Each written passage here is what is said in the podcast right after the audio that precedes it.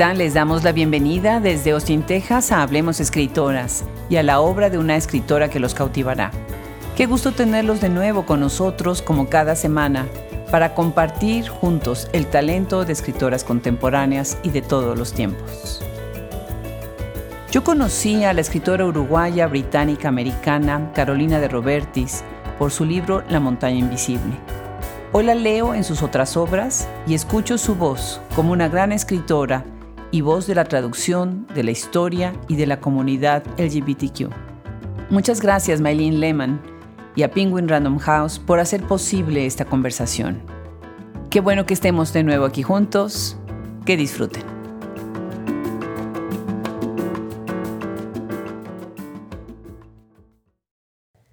Muchas sorpresas que de repente aparecen en el escenario de la literatura y hay muchas otras que son nombres que están desde hace mucho tiempo en tu cabeza, obras, libros que has leído y que de repente viene la oportunidad de hablar con la escritora. Pues ese es exactamente el caso el día de hoy con Carolina de Robertis.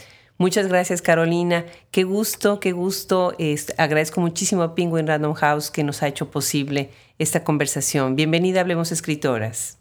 Muchísimas gracias, es un placer enorme y un honor estar contigo hoy.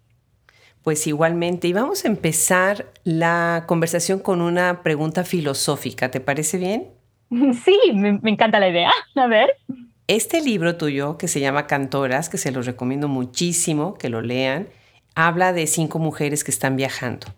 Y en algún momento ellas están haciendo una referencia que además me encanta, está en un lugar con dunas y hablan como de este paisaje, como si fuera del espacio exterior, ¿no? Como estar en otro planeta. Y bueno, están yéndose a otro lugar, están huyendo, están escapándose. Y después vamos a hablar más de esto. Pero pienso en que nosotros migrantes que estamos en Estados Unidos, de alguna manera también estamos así, ¿no? Empezando de nuevo en otro lugar. Cuéntanos, Carolina, desde tu perspectiva, ¿cómo te piensas como migrante en los Estados Unidos? Y sobre todo marcando la escritura de este país que nos ha acogido? Sí, qué pregunta más profunda, muchas gracias. Em, e, e, en el libro de Cantoras, em, las cinco mujeres viajan y sienten como que están en otro planeta, están buscando un lugar donde pueden respirar y ser ellas mismas como mujeres gay bajo la dictadura en, los años 70 y 80 en Uruguay. Entonces, e, e, e, ese sentido tiene que ver con la idea de, que tenemos, de, tener que buscar, de tener que de viajar para poder existir. Y, eso es algo que es muy cierto para los que somos gay, queer, bisexuales, em, transgénero, eh, personas LGBT, pero también es algo muy real para los migrantes. ¿No? una búsqueda para poder existir, para poder encontrar un lugar para arraigarse en el mundo. Y, y, eso, claro, es, crea desafíos y dificultades en la vida, pero también muchísima belleza. Y yo creo que los inmigrantes somos, al nivel creativo, contribuimos muchísimo a las culturas donde llegamos. acá en los Estados Unidos, la literatura latina, Latinx, escrita por personas con raíces latinoamericanas, ha sido un aporte tremendo a la, escritura de este país. Y tenemos tantos escritores que realmente están em, visionando y, creando nuevas narrativas y nuevas posibilidades culturales. Qué cierto, qué cierto lo que dices, porque estamos también trayendo mucho de nuestro propio imaginario, de nuestra propia historia, sí. pero de repente se modifica porque vivimos el imaginario y la historia del lugar donde vivimos, ¿no? Sí, sí, también. Entonces, para, para muchos de nosotros es también una mezcla, ¿no? Yo llegué a este país eh, a los 10 años, mm. em, pero crecí en otros países que no eran mi país de origen, Uruguay. Em, mis padres se fueron de Uruguay cuando, estaba, cuando mi madre estaba embarazada de mí. Ah, entonces tengo una, como una combinación de como ser hija de inmigrantes, pero también inmigrante, porque me acuerdo de la llegada a los Estados Unidos y de sentirme diferente y de ser inmigrante y, ser afuera, estar afuera y ser de las afueras culturales. pero, pero sí, esas afueras culturales también pueden ser un, lugar de, riqueza, de aporte.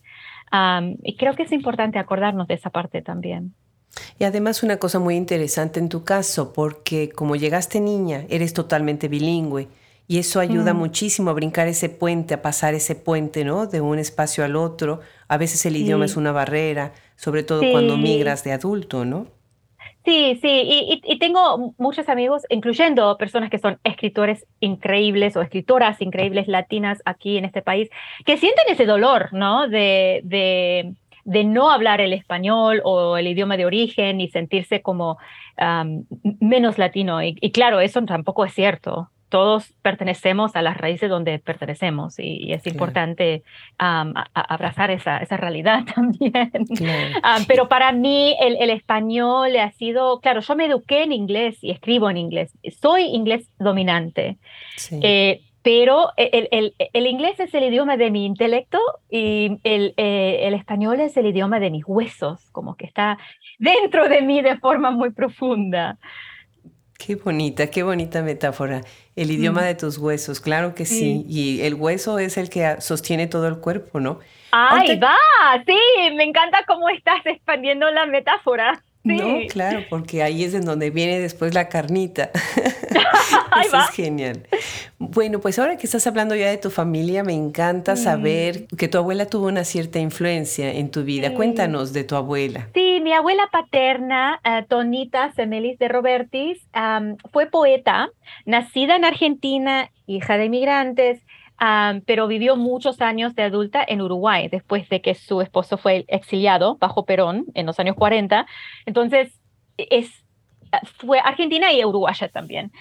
y, fue muy bohemia y se vestía de negro y con pantalón, que nadie se vestía de pantalón, eh, eh, las mujeres, digo, las mujeres en Uruguay en los años 50, 60, no, no, no, se hacía.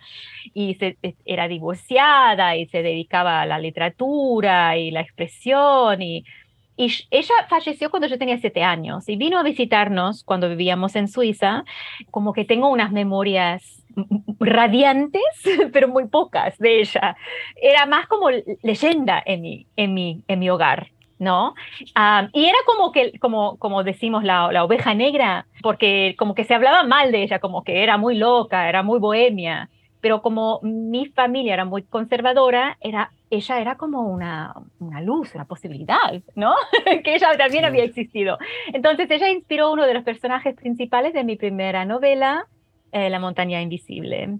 Sí, bellísima novela, bellísima. Oh, qué, qué emoción tener esa cercanía eh, espiritual con una abuela que haya sido tan rompedora de barreras y de montañas, escaladora de montañas, ¿no? Mm, Qué maravilla. Fíjate que ahorita que mencionas esto de que ella, bueno, salieron exiliados en el tiempo del peronismo, me haces pensar en Alicia Cosame, una poeta mm. fabulosa y deliciosa que ella fue desgraciadamente y tristemente de la muy jovencita apresada por eh, en el tiempo de Perón. Oh. Entonces es una historia que después se trasluce en la obra de muchos escritores y ahorita vamos a hablar precisamente también de esta escritura de la postdictadura, ¿no? Que, es tan interesante en lo tuyo.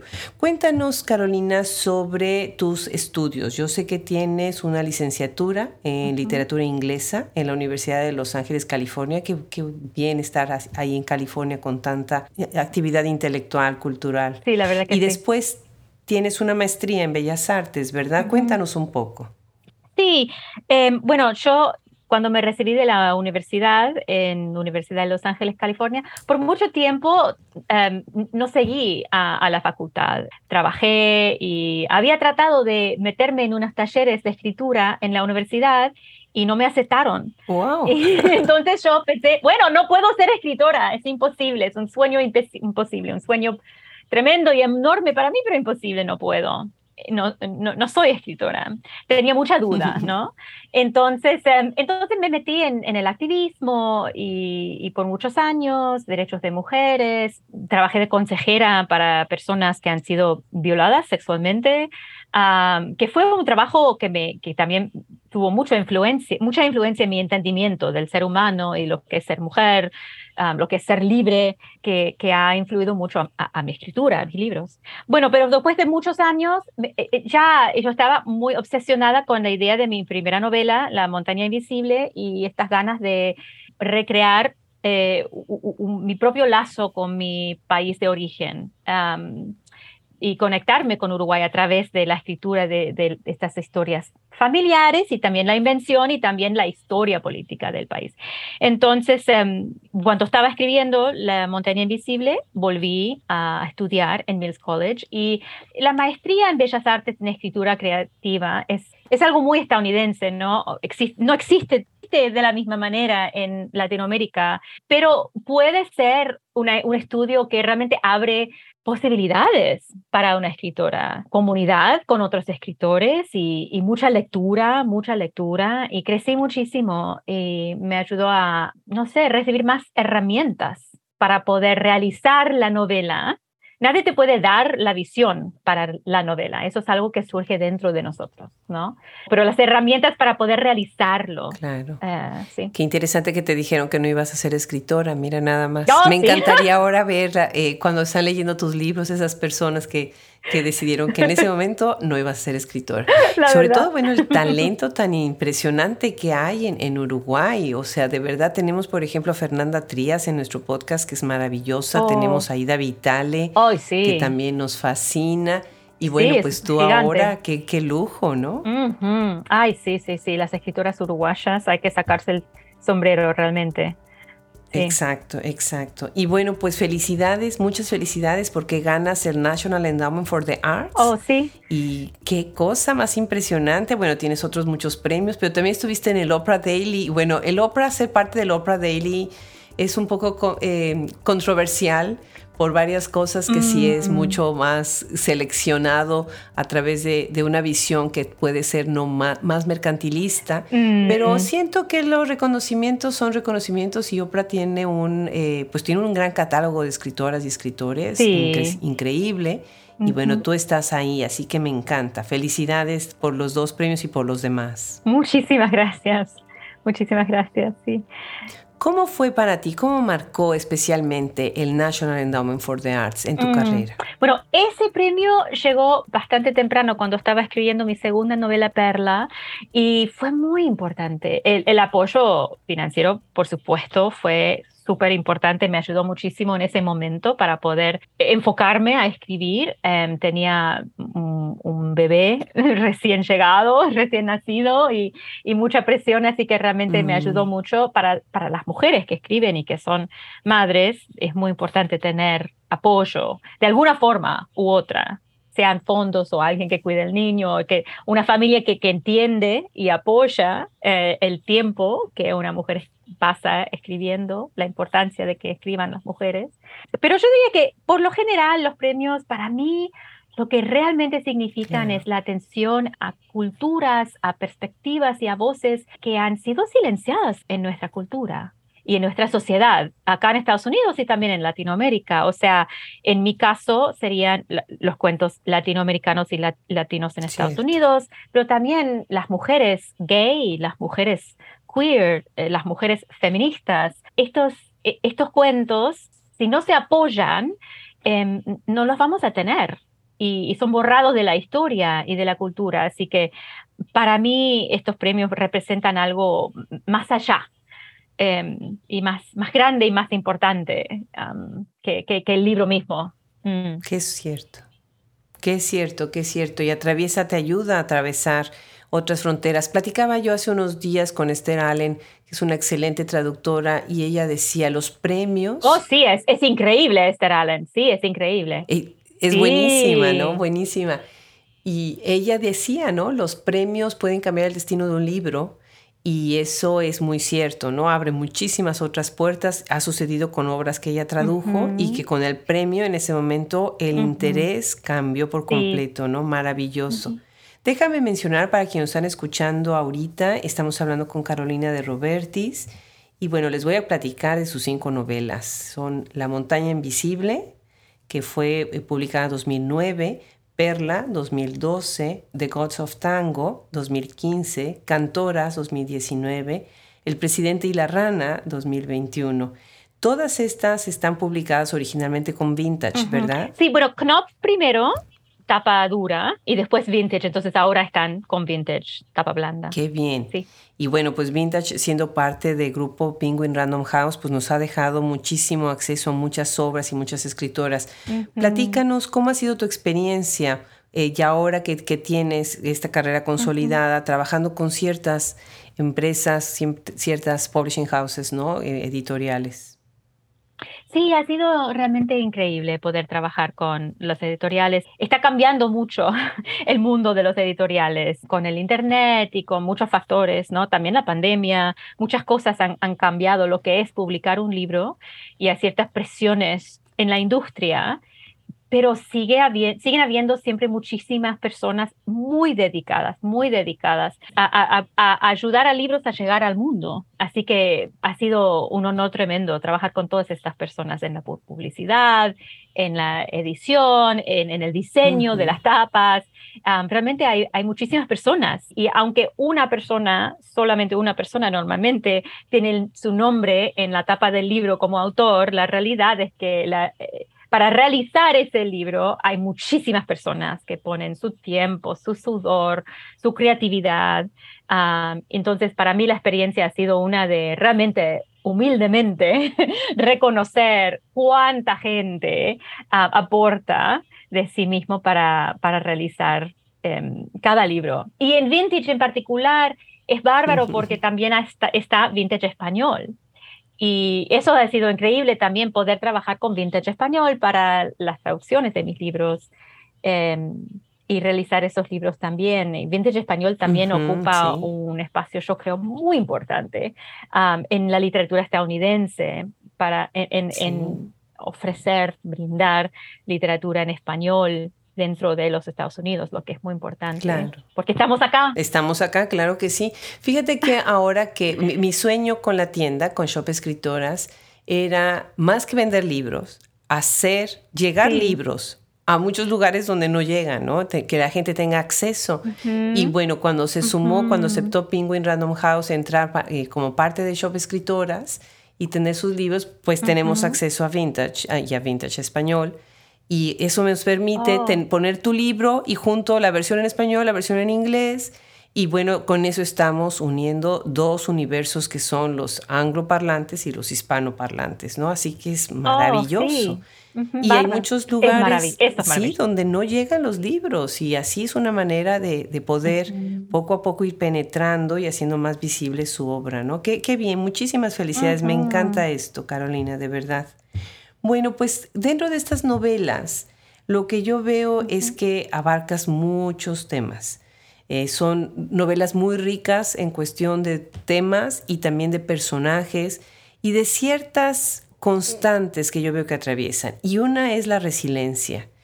¿no? Es esta manera de sobrevivir, ¿no? Eh, de cómo los personajes tienen que ir derrumbando paredes, montañas y tener que ir saliendo adelante a través de muchas maneras. ¿no?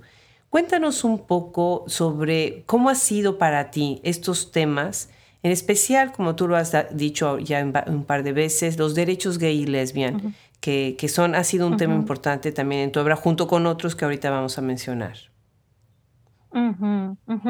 Sí, eh, y me encanta lo que estás diciendo sobre resiliencia. Yo creo que sí, eso eh, eh, es uno de los temas que toco muchas veces en, todos los libros. Y los libros son muy diferentes, diferentes en estilo, em, diferentes en, en, dónde toman lugar, en cuántos personajes. Em, son, muy diferentes, em, pero yo creo que sí, tienen como ese hilo en común de la resiliencia y, y la exploración. Yo diría que una cosa que siempre siempre surge en, mi escritura de la ficción es la exploración de lo que significa buscar una vida auténtica, especialmente como una persona marginalizada.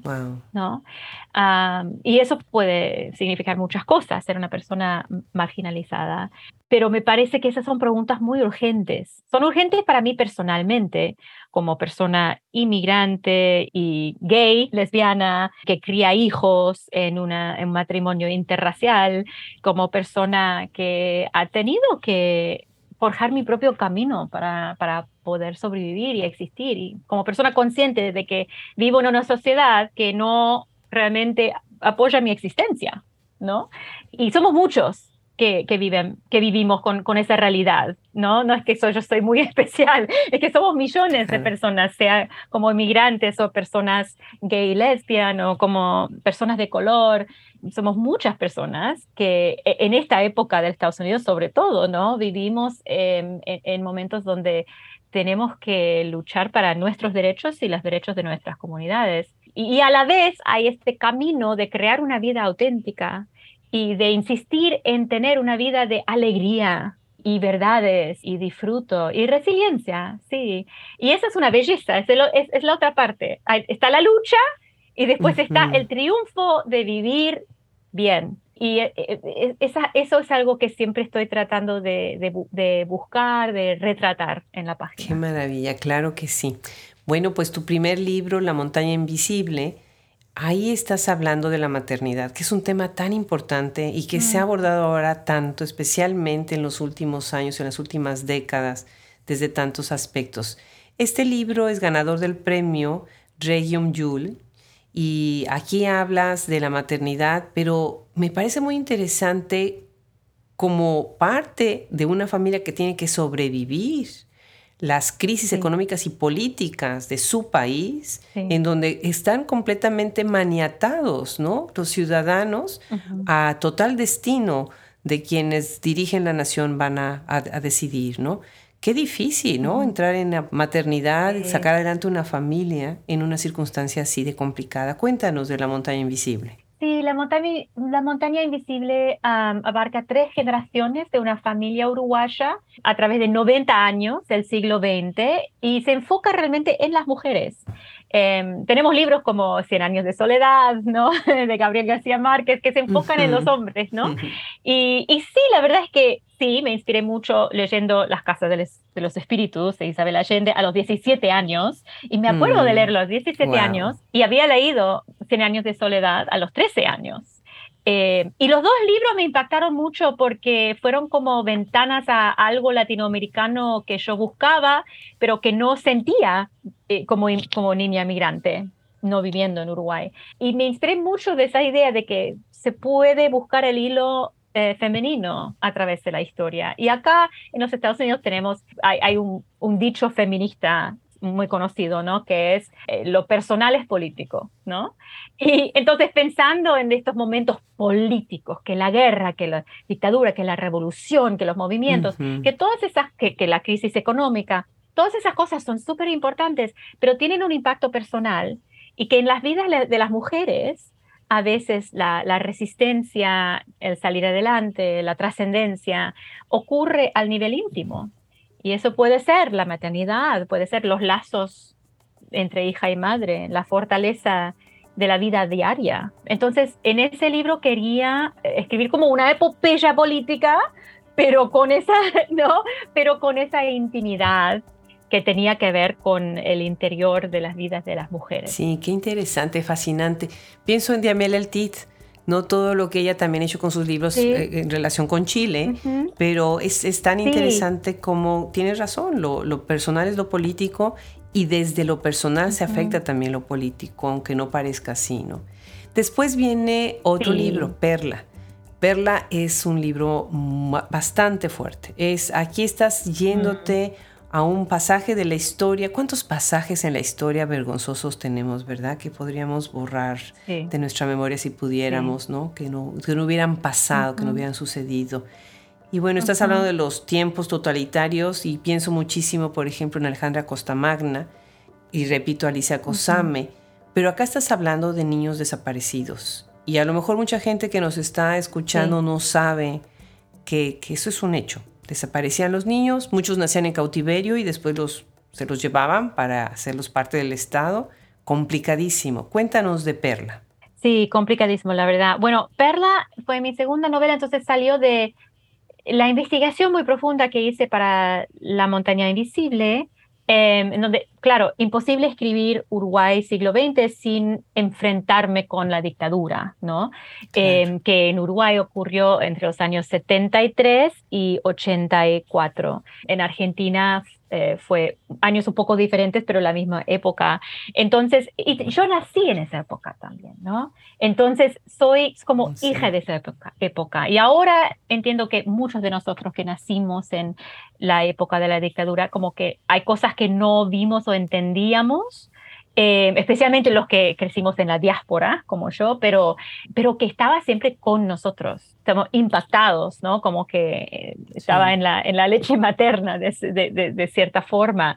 Entonces, una necesidad de realmente explorarlo de punto de vista de mi generación. Y es en mi generación donde están estos hijos de desaparecidos, ¿no?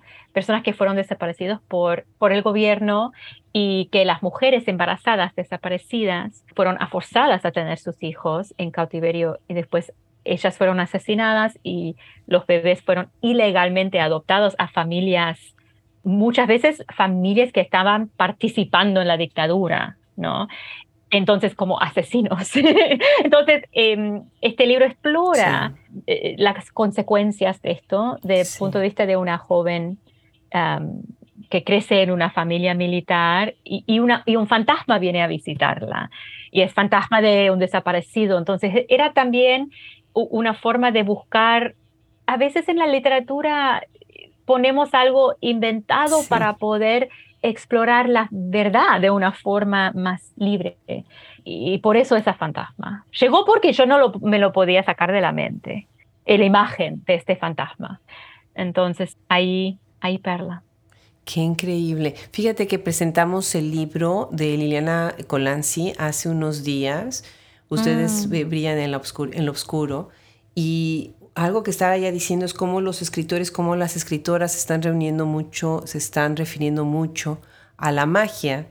De alguna manera, lo mm. fantástico es una manera, es una herramienta, una posibilidad de hablar del horror y de poder entrar en otra dimensión, ¿no? Muy interesante esta, eh, este uso de lo fantástico, ¿no? Sí, justamente eso, justamente eso. Pero también quiero eh, mencionar que, claro, Perla tiene que ver con, se trata de un trauma muy real, ¿no? En, en, la historia argentina y, global, pero a la misma vez mencionaste la resiliencia y quiere decir que este libro se trata de la resiliencia realmente también. Sí.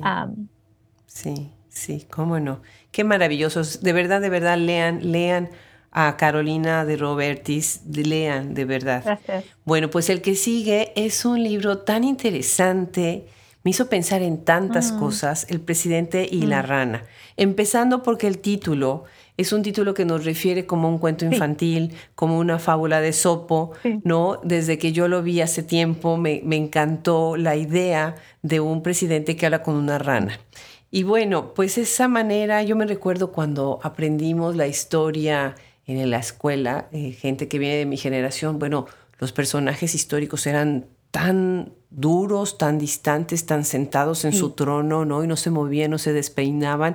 Y de repente ya empieza a cambiar todo y de repente se humaniza, ¿no? Y ya puedes verlos en fotos con sus familias y demás. Y bueno, tú llevas esto a otro extremo más, en donde el presidente pues se convierte en un humano, ¿no? Me pregunto si este libro tenía también como intención una invitación a estos mandatarios a reencontrar y renovar los que no los que lo han perdido ese lado humano, ese lado cercano a todos los demás que somos gente común y corriente. Sí, sí, yo creo que sí, hay, hay como un llamado, una invitación a los mandatorios a, a así humanizarse pero también a nosotros, los seres humanos comunes y corrientes, también una invitación a considerarnos líderes también, a considerar la posibilidad que tenemos nosotros de transformarnos al nivel eh, interno, pero también a, causar cambio, cambio cultural, transformación social. Em, ¿Cuáles son las posibilidades para cambiar el mundo? Porque muchos de nosotros deseamos un mundo mejor, ¿no? Un mundo más sano, un mundo más justo, un mundo donde todos podemos ser libres y a salvo. Ah, somos muchos que tenemos ese sueño y el mundo tiene muchísimos problemas y, es muy difícil confiar en ese sueño, pero yo diría que si no lo soñamos, nunca lo tendremos. Así que tenemos que osar a soñar. Y este libro se trata de, de, esos momentos internos donde hay la tentación de ya está todo ya, no, hay, ya no hay esperanza. y de la posibilidad de cultivar esperanza. Ah, porque el presidente en el libro ah, tiene sus y que es muy inspirador, muy progresista y es inspirado por un presidente real uruguayo, José Mujica, que nosotros los uruguayos le decimos el Pepe, con mucho afecto le decimos el Pepe. Entonces, sí, es inspirado sobre la vida de, el Pepe, que fue guerrillero encarcelado de forma muy brutal durante la dictadura uruguaya. y, el libro fue inspirado por algo que dijo Mujica en una entrevista un día en el año 2013, cuando yo vivía en Uruguay, lo leí como en ahí en un, periódico, que había dicho que él sobrevivió la brutalidad eh, del encarcelamiento solitario, domesticando a ranas, hablando con las ranas. Y eso como que me dio una idea de cuáles, cómo fueron esas conversaciones con las ranas. Y esa idea era como una idea así, muy, muy creativa, muy, no voy a decir loca, pero una idea muy, muy diferente, muy extraña, pero que siguió conmigo por años. Y era como una pregunta que dije, bueno, esta pregunta de cómo fueron las charlas con las ranas que ayudaron a Mujica a sobrevivir y a decidir no quedarse quebrado, no dejar la esperanza, aunque había una dictadura, todo estaba horrible, ¿no? Pero seguir adelante para poder hacer tanto cambio positivo posible en el mundo. ¿Y qué tienen que ver esas charlas entre él y la rana con nosotros, todos nosotros que queremos cultivar esperanza y un futuro mejor? Entonces, de ahí, de ahí salió. Qué interesante, qué, qué anécdota, qué bonito tributo a este presidente tan querido mm. y qué, qué buena idea de haberlo hecho así. Bueno, pues el libro es finalista en el PEN eh, Faulkner y gana el premio PEN eh, Jan Stein, ¿no? Sí, Sí, no, no, no, fue finalista también. Fue finalista, pues maravilloso, muchas felicidades. Pero igual un honor, igual, un honor tremendo, sí, sí. Claro, pero por supuesto que sí, claro. Bueno, pues qué libro más entrañable, Cantoras. Qué mm. belleza, toda la, la idea, desde la misma premisa del libro me parece fascinante y bueno, acá eh, es un tono distinto de la historia. Estas mujeres, como ya nos estás platicando, nos platicaste al principio, están huyendo. Y ya que han llegado a algún lugar ahí a refugiarse, muy al principio del libro, ¿no? Dice, una de las protagonistas dice, they were happy. Ahí está hablando el, narrador omnisciente, está diciendo, they were happy. Y después dice, they were not used to being happy. Y pensé en qué statement tan fuerte. No solían, no sabían qué era la felicidad.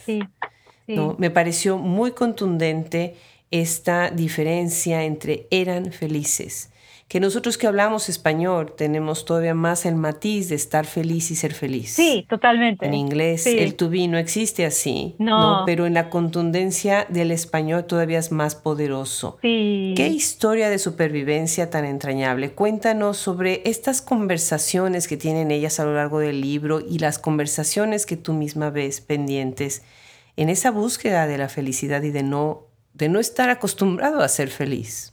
Sí, sí, sí, muchas gracias. Sí, Cantoras em, retrata a cinco mujeres que se conocen em, en los años 70 bajo la dictadura uruguaya, em, otra vez esa época de la dictadura, y, son todas o gay o bisexual, ¿no?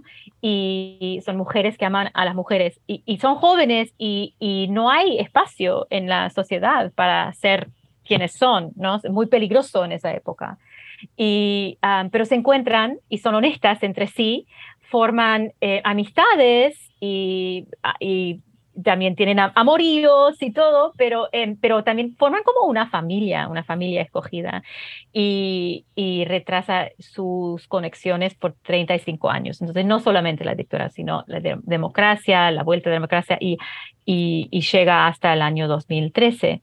Eh, en, que es el año que en Uruguay ah, se legalizó el matrimonio igualitario.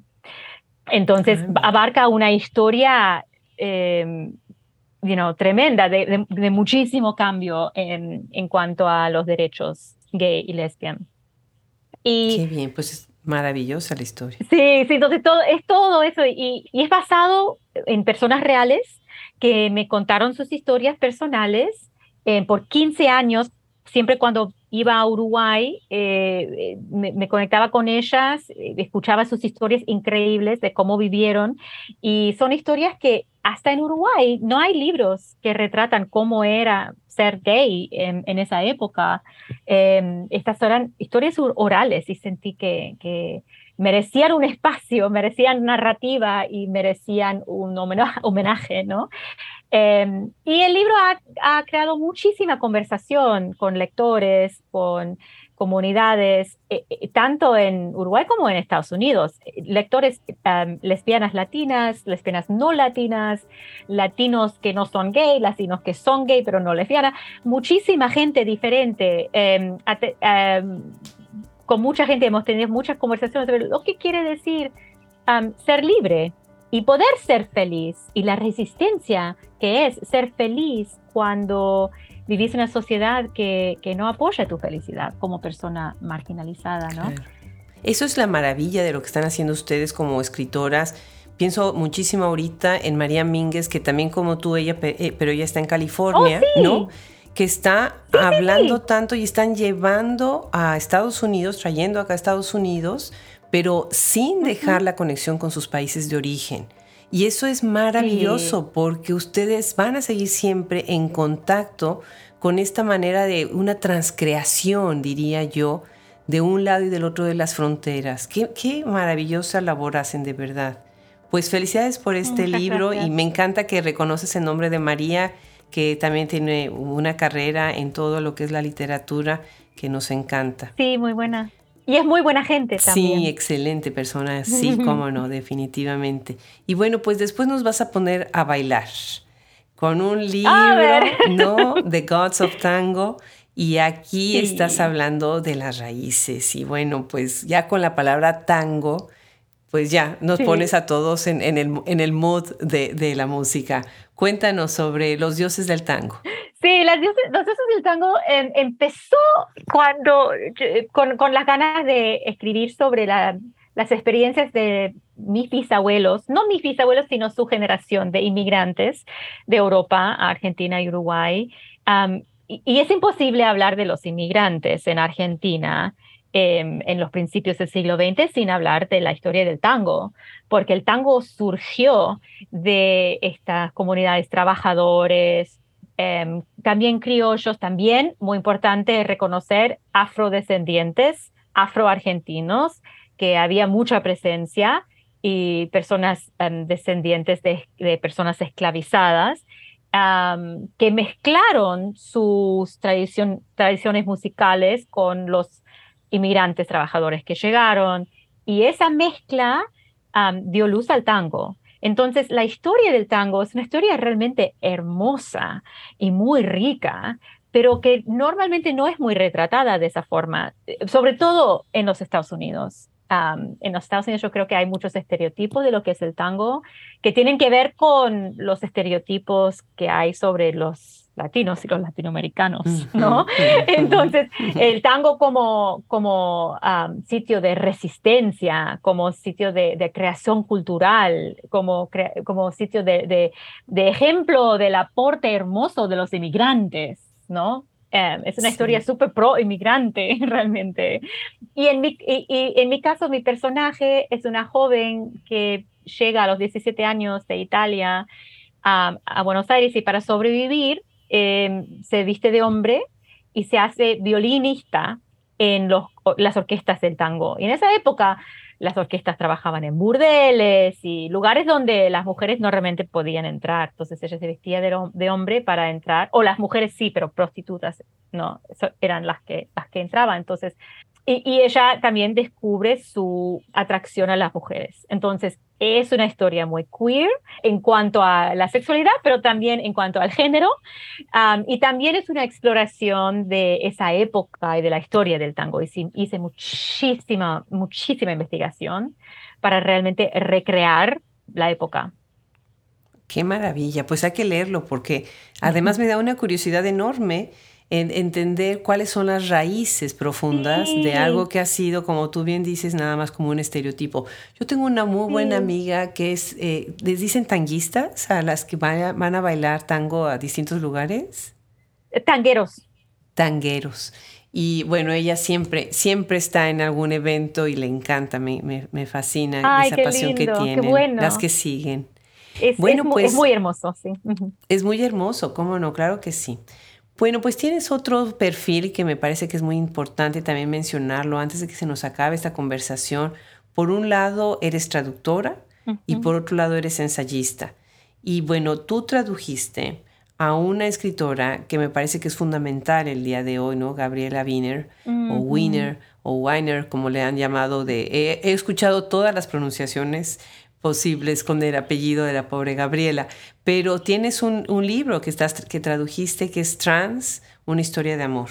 Mm. Eh, felicidades. Cuéntanos de tu faceta como traductora un poco. Sí, como no. He traducido libros, pero ese fue un ensayo. pero fue un ensayo que me encantó eh, traducirlo. Eh, me encanta su obra y también em, ese ensayo fue muy importante en como abrir la conversación sobre la realidad transgénero en Perú y, y en Latinoamérica, en, una época donde se, escribe, se escribía y se publicaba mucho menos sobre el tema. Y ahora, claro, hay más, por suerte, hay más visibilidad transgénero, tanto acá como en Latinoamérica. Hay una nueva novela. Em, las Malas de Camila Sosa Villada de Argentina, escrita por una mujer transgénero, sobre las mujeres transgénero, que, ah, wow, eh, rompe esquemas, es brillante. Ah, así que hay, hay, mucha cosa inspiradora. En cuanto a la traducción, para mí me encanta traducir la literatura latinoamericana al inglés porque, ah, por muchas razones. La experiencia misma de traducir, que es es otra forma de arte realmente, porque hay que, hay que mantener el significado y también la, música, ¿no? El, el, arte de la frase o de la línea del poema. Y entonces me encanta el proceso porque me encanta estar entre idiomas, porque soy inmigrante. y, y, mi mente bilingüe, eh, a mi mente bilingüe le encanta estar en ese espacio entre idiomas. Es como estar en el espacio entre dos planetas, planeta inglés, planeta español, y yo puedo estar como en el espacio en el medio, e, en el proceso de traducir. Pero también me gusta porque me apasiona crear esos puentes, ¿no? Y de representar a la, a la literatura latinoamericana y, luchar por la visibilidad de la literatura latinoamericana en los Estados Unidos. Qué rico, qué rico lo que estás diciendo. De verdad es toda una delicia. y bueno, pienso en lo que haces, por ejemplo, en World Without Borders, ¿no? Que oh, además que es un sitio y un lugar espectacular con muchísimas décadas ya de tradición y bueno, pues tú eres una de las plumas que está ahí también colaborando. Qué, qué, qué alegría. Fíjate que algo que me emociona cuando platico con ustedes es la posibilidad de poder hacer un panorama más extenso de su obra y su trayectoria.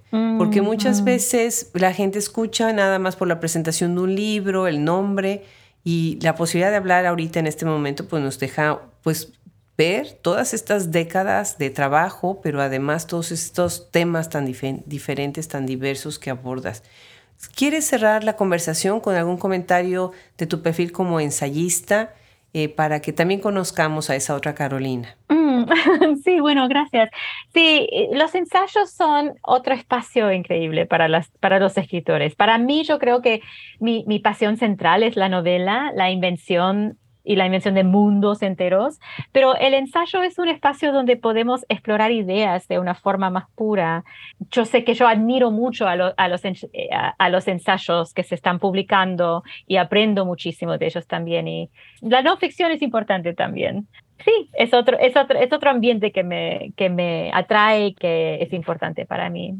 Quiero mencionar que realmente es es realmente hermoso una entrevista como esta, que es poco común, tener una entrevista donde es posible hablar de las cinco novelas y la traducción y todas las capas de una carrera, ¿no? Porque son más de 20 años de trabajo que hemos abarcado en esta conversación, así que realmente muchas gracias. Al contrario, al contrario, Carolina, yo me quedé de verdad fascinada y los invito, no se pierdan, ahora ya la conocen, si ya la conocían, exploren los otros libros que les están faltando. Tiene que ser así como una consigna en el librero, tener todas las obras de Carolina y después explorar más lo que viene. Pues cuéntanos ya para cerrar la última pregunta, ¿en qué estás mm. trabajando ahora? Estoy trabajando en una nueva novela y es muy diferente a las otras, pero todas las novelas mías son muy diferentes una a la otra. Y lo, único que diría es que ha sido una gran aventura escribir esta novela, realmente una aventura muy em, fascinante para mí.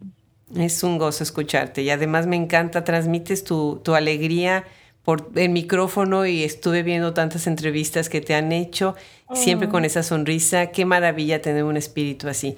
Carolina, pues un abrazo enorme desde Austin, Texas. ¿Hasta dónde estás ahora en este momento? En Oakland, California. Oh, ok, hasta el otro lado entonces. Pues un abrazo grande en nombre de todo el equipo. Abrazos, abrazos. Muchísimas gracias.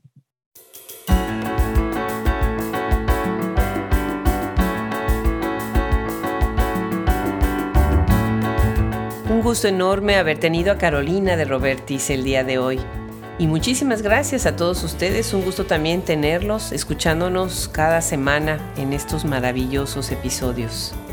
Gracias a nuestro equipo técnico, Fernando Macías Jiménez en la ingeniería de audio, Cristian Josefi, edición de podcast, Andrea Macías Jiménez y Brenda Ortiz en social media, y a nuestros colaboradores Wilfredo Burgos Matos, Juliana Zambrano, Gaele Calvez, Alejandra Márquez, Fran Denstedt, Liliana Valenzuela, Gisela Jefes, Rosemary Salom.